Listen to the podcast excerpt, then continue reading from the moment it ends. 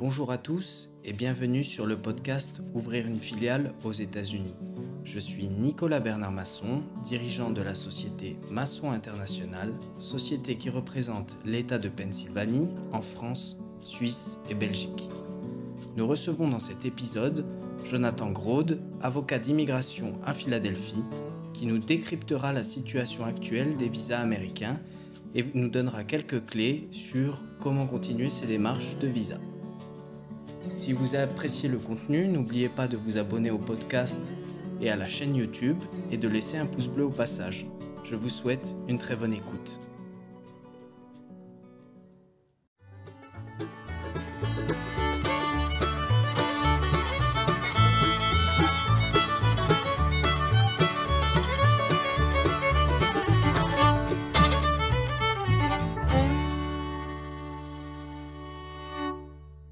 So thank you, thank you, Jonathan, for joining us for this podcast on on the current situation on the visas right now in the U.S.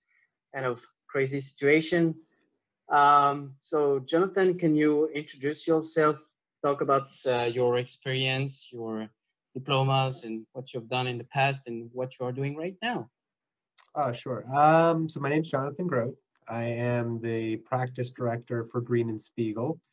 Uh, we're an immigration firm, and we help people migrate to the United States and also to Canada. And we have a particular focus on companies that are setting up new businesses in the United States. Um, we work extensively with the Commonwealth of Pennsylvania.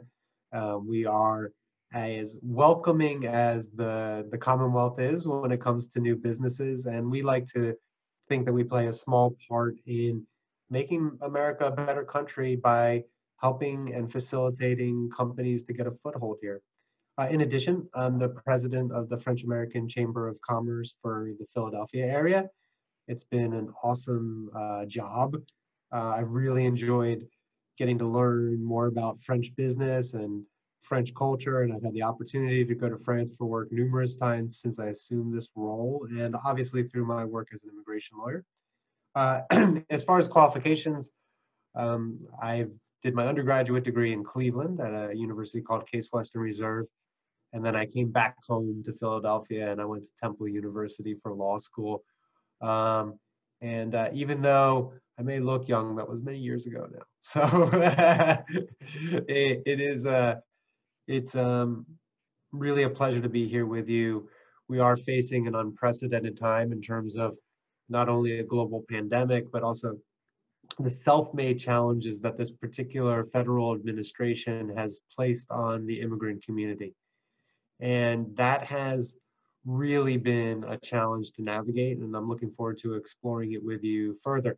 But one thing I think we need to say from, from the outset is that um, the views of the federal administration when it comes to immigration are not shared by the Commonwealth it's not shared by the state of Pennsylvania. It's not shared by the city of Philadelphia. And I think one of the reasons why I love living here, you know, where the country was founded and and where the concept of immigration making the United States a better place was established is that those core principles of what it means to be American still really hold true in the way the state behaves in looking at foreign investment and the way the city behaves when we look at companies that are looking to establish operations in the Philadelphia region. So, um, you know, the undertones of a federal administration change when the administration changes. But yeah. immigration being an essential part of the American experiment will never change. And I, I think that's something we need to remember as we try to get through this challenging time. Can uh, can we just go back in time a uh, couple months ago? What what happened uh, with this administration? What uh, what Trump has signed that is right now affecting the visas? What has he done that? And how do you see? What do you feel right now regarding this this situation?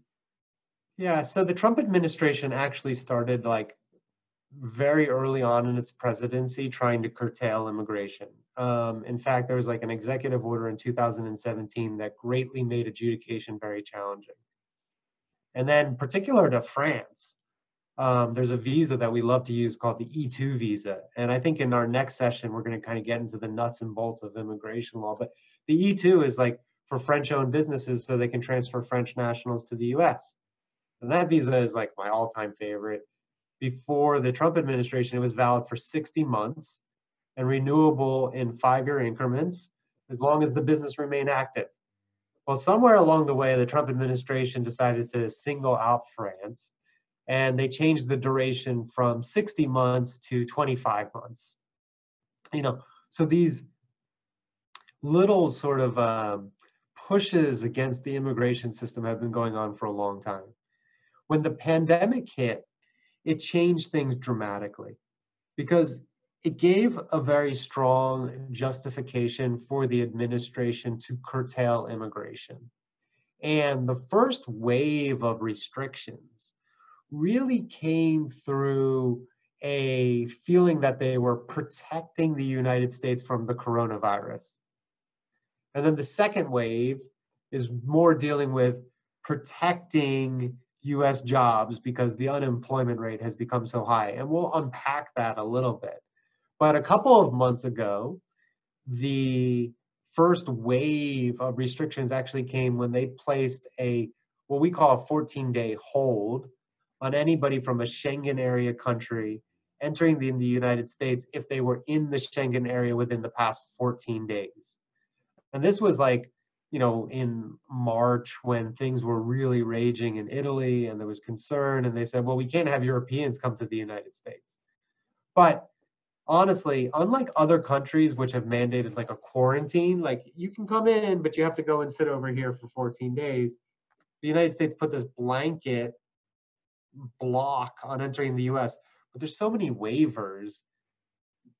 To be honest with you, I don't know how much it's actually restricting the flow of the virus. Like US citizens can still come in if they were living in a Schengen area, green card holders, spouses and children of US citizens and green card holders. I mean, there's a million exemptions. So I think uh, I'm not an epidemiologist, but I think we've all kind of become amateur virus experts. Um, and my feeling is, is if you really wanted to curtail some of this behavior, the quarantine methodology seems to be a stronger one than blocking people from certain countries. For example, like what has become very popular with Europeans is okay, you got a 14 day wait, you can't come to the United States. I'm going to go to Cancun for 14 days. And I'm going to hang out in Mexico and have a little beach holiday because they don't have restrictions on people coming in and there's actually no block on air travel between Mexico and the US. So I'm going to hang out here and then I'm going to go into America. So, you know, what is this actually doing? I don't know. But from the perspective of a restriction that's been placed by the administration, that was the real first one that we saw. And at, at this stage, let's call it the stage one of the visa restriction, regarding the, the virus, did you notice already um, like um, how, is, how did you notice that the businesses in the region, in the Philadelphia region or in the US, the foreign um, from foreign companies, they have been hit by this uh, first visa restriction? Yeah, I mean, I think initially when I think initially when this came out, people were really just like, I don't want to travel anyway.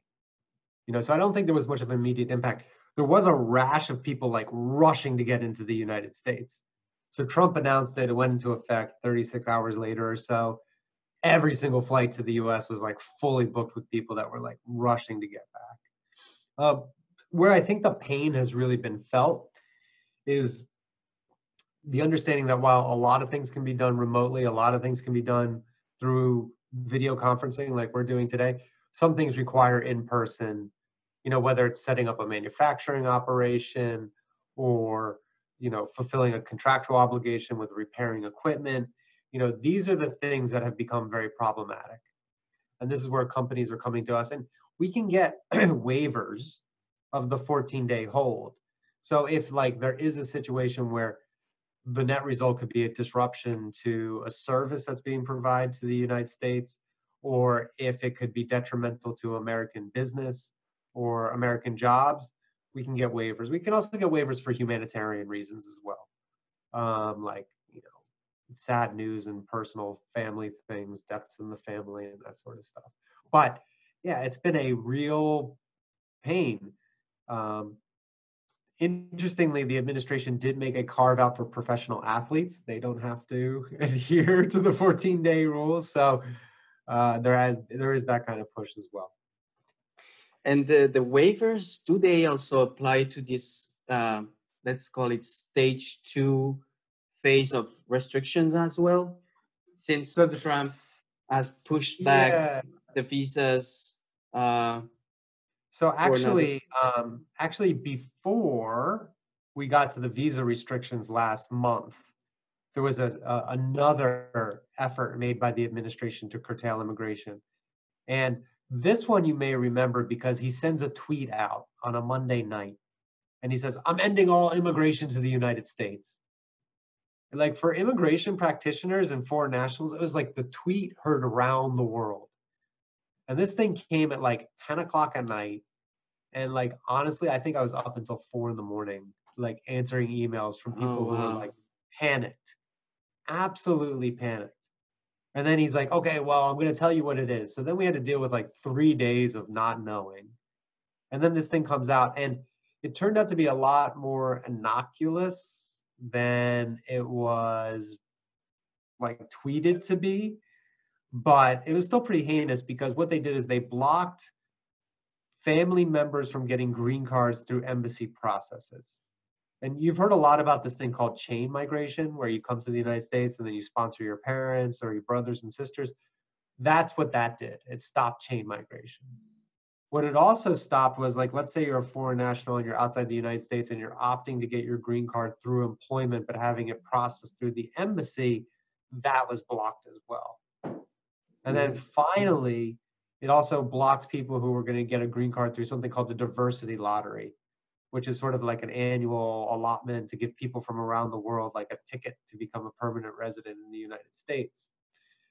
Interestingly, those moves, and we're talking about like the political aspect of things versus like the actual aspect, those moves fulfilled campaign promises of the Trump administration.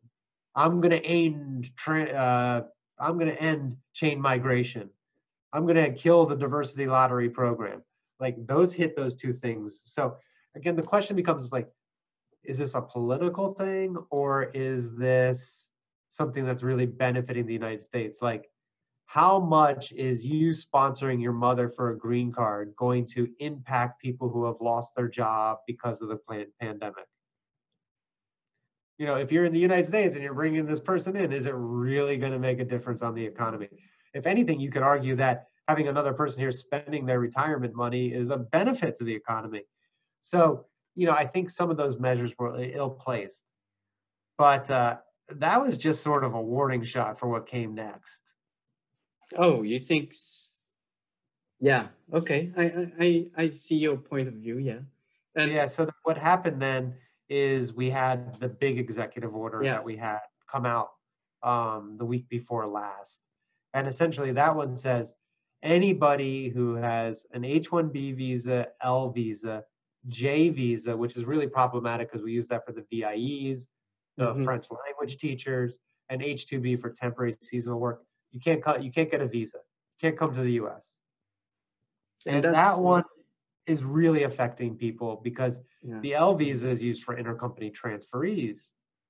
And what's interesting is is like there's two types of L visa, and on our next session we're going to like really dig into this. But there's the L1A for multinational managers and executives, and there's L1B for specialized knowledge.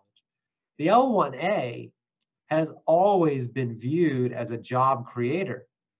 You know, if you're an executive and you're responsible for what's going on in France, and you're also responsible for what's going on in the United States, if you're not able to go back and forth between the countries, people in the United States might lose their job. The U.S. entity might lose market share. You know, there's a there's an effect there that I don't think is an intended consequence of the executive order.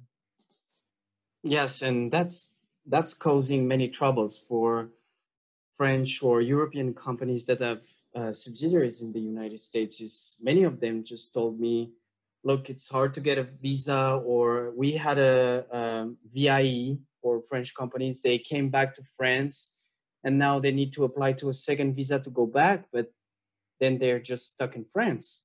Yeah, and you can get waivers if you are involved in the medical profession or if your job is going to aid the United States in economic recovery. But here's the thing they haven't even opened up the embassies for visa processing yet. It was supposed to be June 8th. Now we're in July, July 8th, you know, and now they're talking about maybe August. But like if you're a student and you're going to process an F1 visa and your school starts at the end of August, you can't even get in for an embassy appointment. And like foreign students are responsible for billions and billions of dollars of economic activity in the United States. Like I mm. don't really understand the logic there because if we're talking about economic recovery, why wouldn't you want people to come into the United States that have the ability to spend money but not earn money? So I it's tough. You know, this administration is tough. I'll be honest with you, I'm a registered independent. I don't have a po- particular political alliance per se, but I find what this administration is doing and the way it's treating immigration to be some of the most heinous behavior I've seen because it's being driven by a perception of what this does to the United States economy as opposed to the reality of how it functions. like I can understand if for your standard working visas you want to put some restrictions in place, you know, make sure there's not US workers available for a particular job or make it harder to get a green card because for whatever reason. But to say a French company can't set up its operations in the United States because it's going to hurt the economy, I just don't see it. And, and like i hope you don't mind me speaking freely about this but i just don't i don't see it. Yeah yeah. If they if they want to set up operations and hire american employees doesn't make sense right so this is where that waiver is going to become really interesting and this is where i'm sort of looking to see what the next phase is because we have a whole bunch of people that we've made these requests for now you know, this is brand new. This is only two weeks old, but we have all these requests in at the embassy saying this person needs to come in because they're going to create jobs. And I'm curious to see if they're going to approve the waivers for that. You know, if we start seeing them approving the waivers under the concept of job creation, then I think, you know, we can navigate this a little bit. Mm-hmm. The other thing to really bear in mind, and I think this is of critical importance, that e visa that we talked about at the very beginning, yes. the one that you know, has been truncated. That one was not part of the executive order. So, assuming the embassies return to operations in August, we can start processing cases for French owned businesses. And we can get them the E visa for the treaty, the one that you can enter for up to 25 months as opposed to using the L visa. Hmm. Um, two questions I, I, I have right now is the, the waivers uh, probably some of the audience doesn't know, the waivers must go through the embassy, the embassies in Europe, right? If you don't have a visa in hand, then yes. Okay. But if you have a visa, and let's say you're like dealing with that 14 day hold, we can actually make the waiver request directly to Customs and Border Protection, the people at the airport here in the United States. Okay. Okay. And regarding the E2 visa, when it was shortened, um, yeah, I heard some complaints that you're doing the E2 visa, and right after you get it, you start right after to get the the the second one because by the time you get it, you need to start the process again to get another one because it takes time. Is, was that true? Um, true to a certain extent. I mean, I I usually don't start preparing extensions until we're sort of like eight months out from expiration. But 17 months when you goes by fast. And the the problem I have is that the E visa is really set up for job creation. And I personally feel like most startup enterprises in the United States, whether it's a new business or expansion of an existing business, need three years to see if it's going to work you know, when I look at investments and I look up stars, I'm like, if you don't know after three years whether or not this is going to work or not, then you should probably change direction. The problem with the E2 visa as it's currently constructed is you only get 25. And sometimes stuff happens, I don't know, like a global pandemic that like makes it so it's harder to get the business off the ground and running. If you only have 25 months, that's not necessarily enough time to establish the enterprise that would make you eligible for an extension. So that's where we kind of see the problems. And before this pandemic, just to get a, a better context about this administration, before the pandemic, did you notice uh, an increase in denials of the visa, in uh, visa rejections? Uh, oh yeah, I mean across yeah. the board, across the board, adjudications got very strict. I mean, there's a bunch of statistics out there, but like the last year under the Obama administration, about 17, one seven percent of all cases were issued requests for evidence denial rate was somewhere around 8%. Under the Trump administration, that request for evidence has gone up to 70%, 7 And for H-1B visas, we're seeing denials near 30%. So it's been a huge change in adjudication. You know, I'm happy to say like my firm, frankly, like we've been pretty good. We still have like denial rates of like less than 5%. But if you look at it like historically speaking, that's a huge uptick from what we're, we're used to seeing. Mm. So I was once speaking to somebody from the Department of Commerce. You know, we'll keep names anonymous for this point, but it was in France.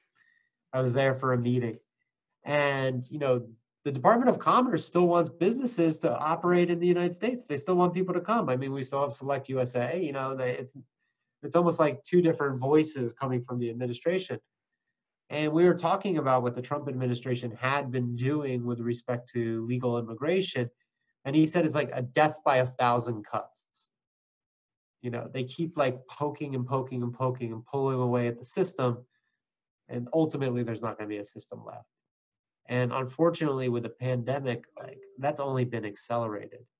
You know, it's like just just two days ago, they announced that if you're a foreign student and your classes have gone online, then you don't have to be in the United States and must leave immediately. Yeah. Like, what's the point? And again, these are people that are here adding to the economy. Wouldn't you want them like going out and buying sandwiches in the US rather than back in France? I mean, from a US business perspective, it, it it's illogical. But again, they're just pushing this anti-immigration discussion and i honestly believe at this point it is more of a political question than an economic question and that's the disappointing part about it. You know traditionally republican administrations have been very pro-immigrant. And you know no they have. Like the bush the bush administration george w. Bush we had bilateral free trade agreements with singapore chile. We had one with Australia. They all carry visa permissions. In 2007, Bush tried to push through comprehensive immigration reform. I'm not saying I agreed with every aspect of it, but they were moving the immigration discussion. You know, and this is the irony of it. The Democrats historically have been anti-immigrant, you know, and like pro-union and protecting U.S. jobs. It's like the narrative has completely switched. But this administration, in particular Stephen Miller, who's in charge of immigration policy, I mean, what they've been pushing through has been, uh, well, I think at this point you know my personal feelings. yeah, it has been a challenge. it has been a challenge. And in, in your opinion, what should we expect for um, the, let's say, the after COVID period, or let's say during the fall?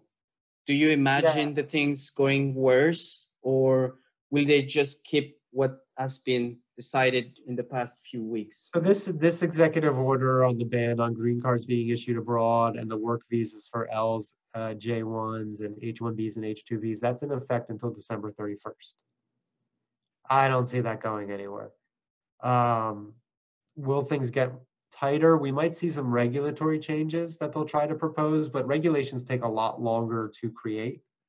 Um, I don't see anything happening to the E visa. I do think that we will have embassies and consulates reopen, especially because Europe has done a pretty decent job of curtailing the coronavirus. I mean, we'll see what the fall brings, but they've done a much better job managing the pandemic than um, some areas of the United States. But I mean, honestly, it's going to come down to November. November 3rd is a huge day. It's a huge day. And I can't underscore it enough um, because that's going to dictate what happens. You can imagine if this administration gets another four years, the restrictions on immigration are going to just continue to increase. And, um, you know, we'll have to be prepared for that. Now, look, people are fighting back too, right? So that student rule that I just told you about, like Harvard this morning announced that they're suing the government. There's litigation coming forward. So, you know, it's people that's the beautiful thing about the United States, right? It's like, you know, you have a right to have your voice heard, you have a right to assemble, you have a right to protest, and you and if you don't think a rule is legal or founded in concepts of the actual regulations and statutes that created them, you can sue the administration. You know, they don't have the final say. And mm. that's a beautiful part about what this system is set up to do. Sometimes it gets uncomfortable. You know, sometimes things look like they are really out of control, but if you look at the history of the United States, that's really part of, of who we are, right? Yeah, yeah, yeah, like absolutely. We, you know, people are allowed to speak their mind, and that's what fosters change. And I think that that's something that actually really stands with um, the French culture as well. You yes. know, you guys are really good at um, boycotts and protests. Absolutely, I can agree with that. A, yeah. you, guys, you, guys, know how you guys know how to strike. Um, yeah, yeah. So, yeah, I mean, the, this concept of liberty and the freedom of expression is something we share, and yeah. uh, I, I think that that's a beautiful thing. I think at its core, that's why I think France and the United States have always had a very special bond. Mm. And um, yeah. And and does Trump has announced uh, for I'm saying that for for European listeners, uh, does Trump has announced is what he, he will do in his potential second term in terms of uh, visas and immigration policies, or I mean, not yet? That's the weird thing about his campaign. He hasn't actually really announced what he plans to do. Okay. It's very strange. Like he doesn't really have an agenda other than like more of the same. Yeah. And I, and I think honestly, it's hard to look forward to the next four years when you're dealing with the economic and humanitarian crisis that were that have resulted from the pandemic. Um, mm. I just don't necessarily believe like forcing the states to reopen when they have increased virus counts is necessarily the way to do it. But again, people have different opinions on how this should be handled. Um, different states handle things a different way. Again, this is very part of the American system. You know, in a lot of ways, it's not too dissimilar to the way the European Union functions. Like each country can handle how it, it wants to a various situation. What I think was interesting coming out of Europe and talking to my colleagues in Europe is that the uh, EU made recommendations, but not a directive, but all of the countries followed those recommendations, with the exception of like Sweden and a couple other places. Um, here, you know, you have states that like are on complete lockdown, like New York, and seem to have cleared out the virus, and things are getting better. Pennsylvania is doing a pretty decent job. I mean, we've had some flare-ups in Allegheny County, but Philadelphia has remained very steady. Um, you know, New Jersey is is actually one of the states that has a decreasing virus count right now. And then you have places like Arizona, Florida, and Texas where yeah, you know, Texas has doubled their amount of confirmed cases in the past 17 days, oh, going from 100,000 to 200,000. So yeah. That's why I'm kind of hoping when the EU looks at like allowing Americans to travel, maybe they'll look at it by region and not just as the country yeah. Because it'd be it'd be nice for my friends in this area to to be able to reap the benefit of the sacrifices we all made in in social distancing and keeping it appropriate. But I'll tell you, man, it is a challenging time. It is one of these things where each case is unique. I mean, there are some blanket rules, but the way waivers are being adjudicated, the various visa options that still exist that we can use, the reasons why people are coming to the United States, they're all individual at this point.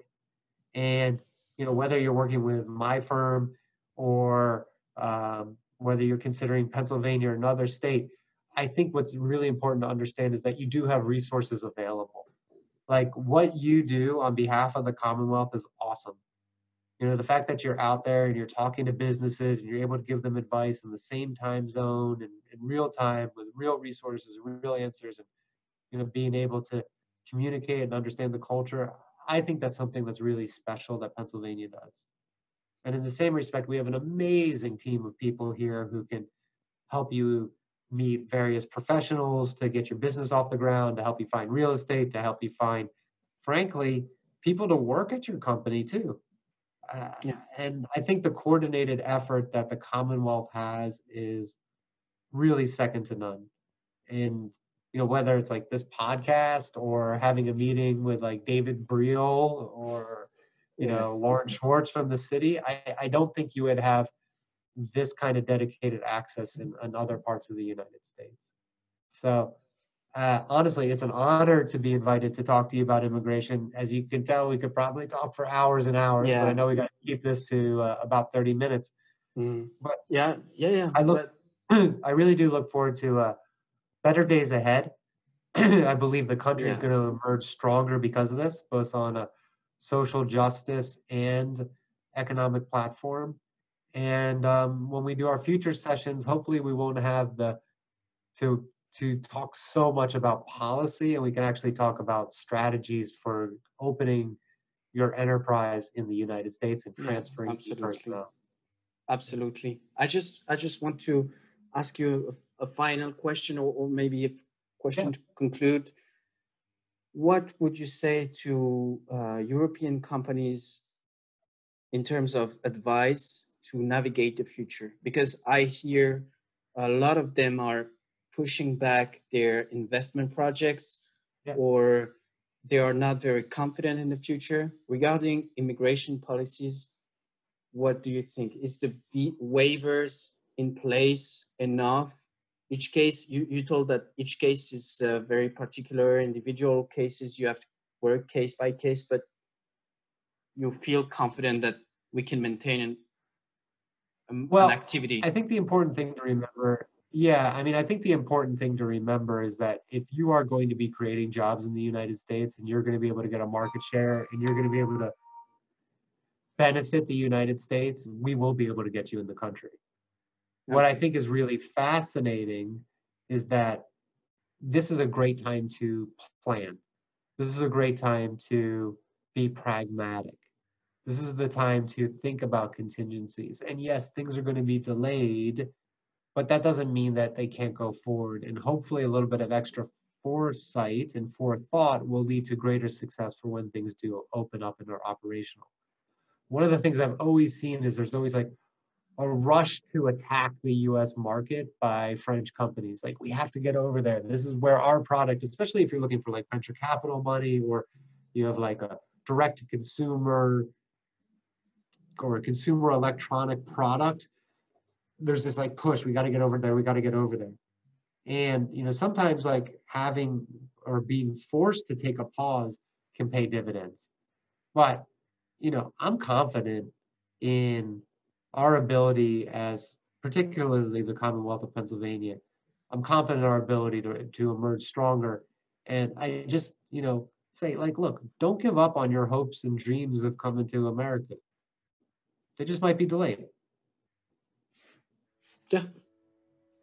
And that's fine. You have time to think about your investment and your strategy. Might be a yeah. good thing. Yeah. Great. Great. Thank you. Thank you very much, Jonathan, for uh, this episode and for sharing your thoughts and explaining the context of what's going on in the US right now in terms of immigration uh, policies and i'm looking forward to do another episode with you explaining the visas and as you said hopefully in a better situation speaking about investments only and not about what's going on right now. The crazy situation. Yeah, More, mon pleasure and more chance.